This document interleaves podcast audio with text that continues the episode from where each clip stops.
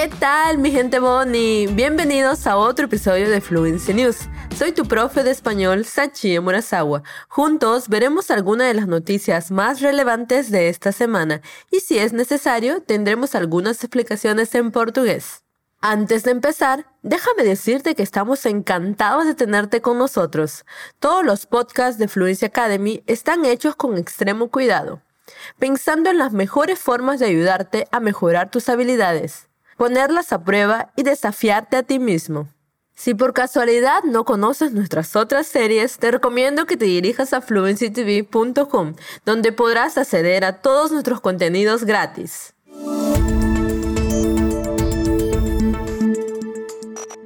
Ahora, ¿qué tal si dejo de parlotear y pasamos a las noticias? Vamos a empezar el episodio de hoy con una buena noticia, en realidad. El presidente de Corea del Sur sugirió la prohibición de comer carne de perro. El presidente Moon Jae-in dijo el lunes que podría ser necesario prohibir el consumo de carne de perro, ya que la práctica tradicional es controvertida y ha sido descrita como una vergüenza internacional. Aunque ya no es tan común como antes, la carne de perro ha sido durante mucho tiempo parte de la cocina del país, con cerca de un millón de perros consumidos anualmente. El consumo ha disminuido a medida que la gente adopta a los animales como compañeros y no como ganado. El sector de los animales de compañía en Corea del Sur está en alza con un número creciente de personas que viven con perros en casa. El presidente entre ellos, Moon, es un conocido amante de los perros y tiene varios en su residencia presidencial, incluso uno que rescató tras asumir el cargo. Moon hizo estas declaraciones tras ser informado por el primer ministro Kim Bong-kyun sobre los esfuerzos para mejorar el manejo de los animales abandonados y un sistema de registro obligatorio para los perros. Para aumentar su popularidad, varios aspirantes a la presidencia se han comprometido a prohibir la carne de perro en las últimas semanas, especialmente porque los perros se han hecho populares como mascotas y los grupos de defensa han instado a Corea del Sur a cerrar los restaurantes y mercados que venden carne de perro.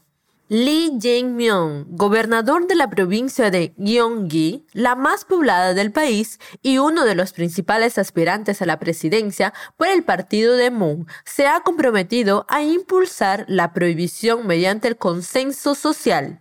Pero Jong Sing-jong, uno de los principales candidatos de la oposición, ha dicho que es una cuestión de elección personal. Una encuesta encargada por el Grupo de Defensa de los Animales, AWARE, publicada este mes, dice que el 78% de los encuestados cree que debe prohibirse la producción y venta de carne de perro y gato, y el 49% apoya la prohibición del consumo.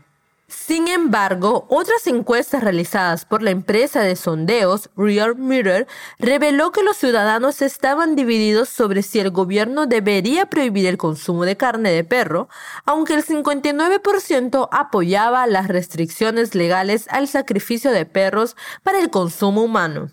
Los vendedores de carne de perro han insistido en el derecho de su ocupación, alegando que su sustento está en peligro. Preste atención esa frase. Varios aspirantes a la presidencia se han comprometido a prohibir la carne de perro en las últimas semanas, especialmente porque los perros se han hecho populares como mascotas. Aquí tenemos la palabra perro, que no português significa cachorro. Logo abaixo temos a palavra mascota, que traduzida para o português significa animal de estimação. Ou seja, eles querem a proibição do consumo da carne de cachorro, pois ele é considerado um animal de estimação. Sin dejar de hablar de Corea, Corea del Norte dijo que consideraría una cumbre con Corea del Sur si se puede garantizar el respeto mutuo, informó la agencia estatal de noticias KCNA. Creo que solo si se mantiene la imparcialidad y la actitud de respeto mutuo puede haber un entendimiento fluido entre el norte y el sur, dijo Kim Jo-young, la hermana del líder norcoreano Kim Jong-un en un informe de KCNA. La declaración del sábado 25 de septiembre fue la segunda en dos días de Kim Jong-un, hermana de Kim Jong-un y asesora clave. El viernes había instado a Seúl a poner fin a sus políticas hostiles hacia Pyongyang, después de que el presidente de Corea del Sur, Moon Jae-in, pidiera la declaración del fin oficial del estado de guerra con el norte. La guerra de 1950 y 1953 entre las dos Coreas terminó en una tregua, no en un trato de paz, dejando a Seúl y Pyongyang técnicamente en guerra durante más de medio ciclo. Kim Jong-un también dijo que en una cumbre, así como las discusiones sobre una declaración para poner fin a la guerra, podrían celebrarse en una fecha temprana a través de discusiones constructivas. No hay necesidad de que el norte y el sur pierdan el tiempo reprochándose mutuamente y participando en una guerra de palabras.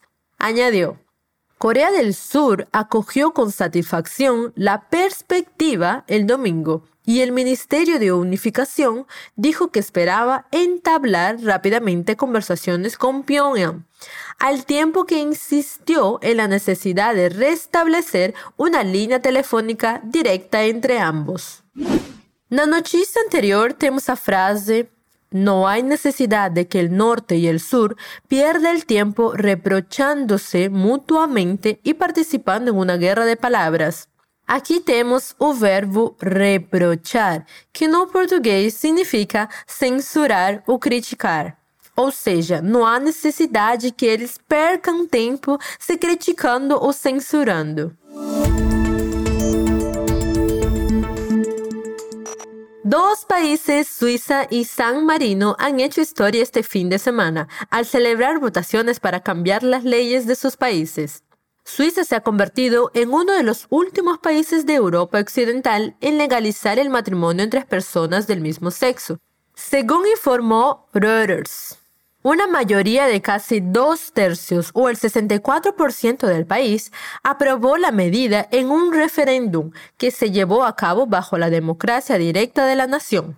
La nueva legislación legalizaría el matrimonio entre personas del mismo sexo y daría a las parejas del mismo sexo el derecho a adoptar niños o a utilizar donaciones de esperma.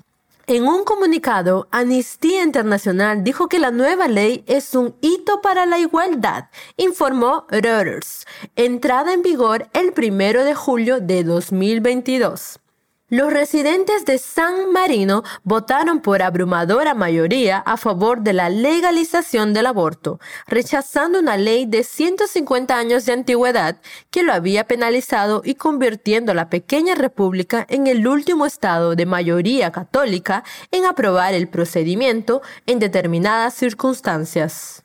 Con el recuento de 26 de los 37 colegios electorales, alrededor del 76% de los votantes aprobaron la legalización del aborto en las primeras 12 semanas de embarazo. También será legal, más allá de esta fecha, si la vida de la mujer está en peligro o si su salud física o psicológica está en riesgo debido a anomalías o malformaciones del feto, según los resultados oficiales emitidos por la televisión de San Marino. Con la victoria del sí, el Parlamento de San Marino debe redactar ahora un proyecto de ley para legalizar el procedimiento. Uma notícia e tanto. Agora veja a seguinte frase. Amnistía Internacional dijo que la nueva ley es un hito para la igualdad, informó Reuters. Aquí temos a palavra hito, que traduzido para o português significa marco histórico, ou seja, essa lei será um marco histórico para a igualdade. Y por último, algunas buenas noticias en torno a la pandemia del COVID-19. El director general y presidente de Pfizer, Albert Bourla, dijo que cree que la vida volverá a la normalidad en un año. La vuelta a la vida normal tendrá sus salvedades, dijo. No creo que esto signifique que las variantes no vayan a seguir llegando. Y no creo que esto signifique que debamos poder vivir nuestra vida sin vacunarnos, dijo Borla. Pero eso De nuevo, está por ver. Borla también sugirió que es probable que se necesiten vacunas anuales contra el coronavirus. El escenario más probable para mí es que, dado que el virus se extiende por todo el mundo, que seguirá habiendo nuevas variantes que están saliendo, dijo Borla.